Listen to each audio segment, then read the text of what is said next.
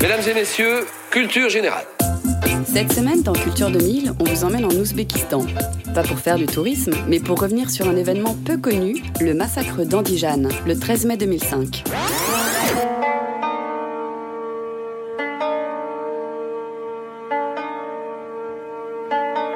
Ouzbékistan, en 2005, le pays est tenu par un dictateur, Islam Karimov.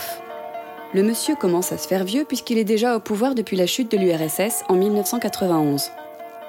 Comme dans toute bonne dictature, il n'y a pas d'opposition. À part peut-être dans la vallée de Fergana, à l'est du pays, dans cette petite ville d'irréductibles ouzbeks qui s'appelle Andijan. La ville d'Andijan est assez éloignée de la capitale, Tashkent, et des clans différents de celui de Karimov commencent à monter leur petit business, à prendre un peu de pouvoir dans la région.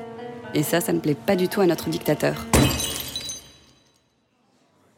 Le président Karimov, oups, pardon, la justice ouzbek, décide de museler cette opposition en organisant un grand procès médiatique contre 23 hommes d'affaires, tous originaires d'Andijan.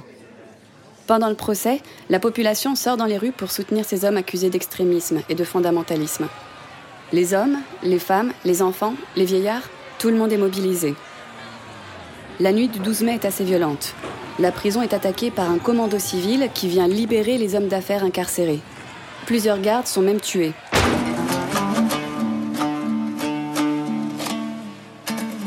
Mais le lendemain, la population est complètement euphorique. Les gens sortent dans la rue, élèvent une tribune. Ils en profitent pour dire tout haut ce qu'ils vivent tout bas depuis des années.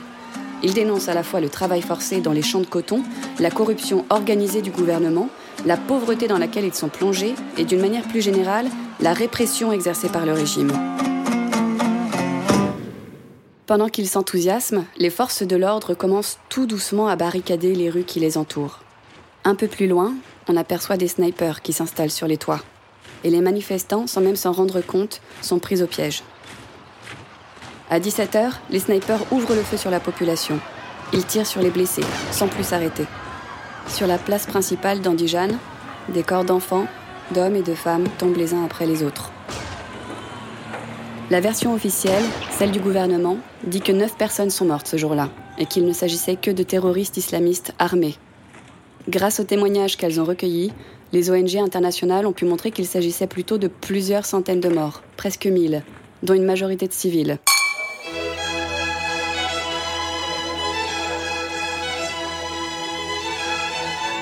À l'international, on réagit plutôt modérément. Oui, parce qu'à l'époque, les Occidentaux sont engagés en Afghanistan et je vous le donne en mille, leurs bases arrières sont installées en Ouzbékistan. Donc même si les témoignages rapportent qu'un massacre a eu lieu, il n'est pas vraiment dans l'intérêt des États-Unis, de l'Allemagne et de la Grande-Bretagne de le dénoncer. Ils protègent leurs bases militaires et ils restent muets. De leur côté, les Russes n'y voient rien à redire non plus. En même temps, Poutine a été clair. Ses terroristes à lui, les Tchétchènes, il a promis qu'il irait les buter jusque dans les chiottes. Un homme charmant. Les Russes d'ailleurs, accompagnés des Chinois et des républiques d'Asie centrale, se sont réunis dès 2001 pour créer l'Organisation de coopération de Shanghai, une façon de se serrer les coudes entre pays répressifs.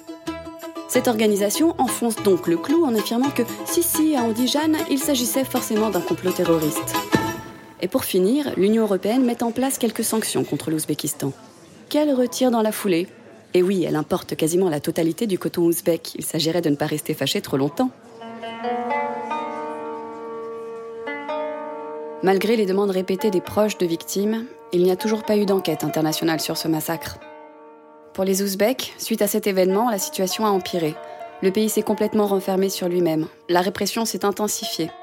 Les opposants au régime, qu'ils soient avocats, journalistes, professeurs, ont quasiment tous disparu du pays, torturés, tués, incarcérés ou en asile forcé à l'étranger.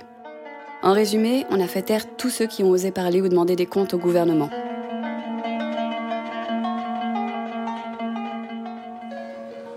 En conclusion, pour tous les thanatouristes amateurs de bons mots et d'événements funestes, il y avait jusqu'à présent la Tchétchénie ou Sarajevo, eh bien je vous recommande désormais l'Ouzbékistan.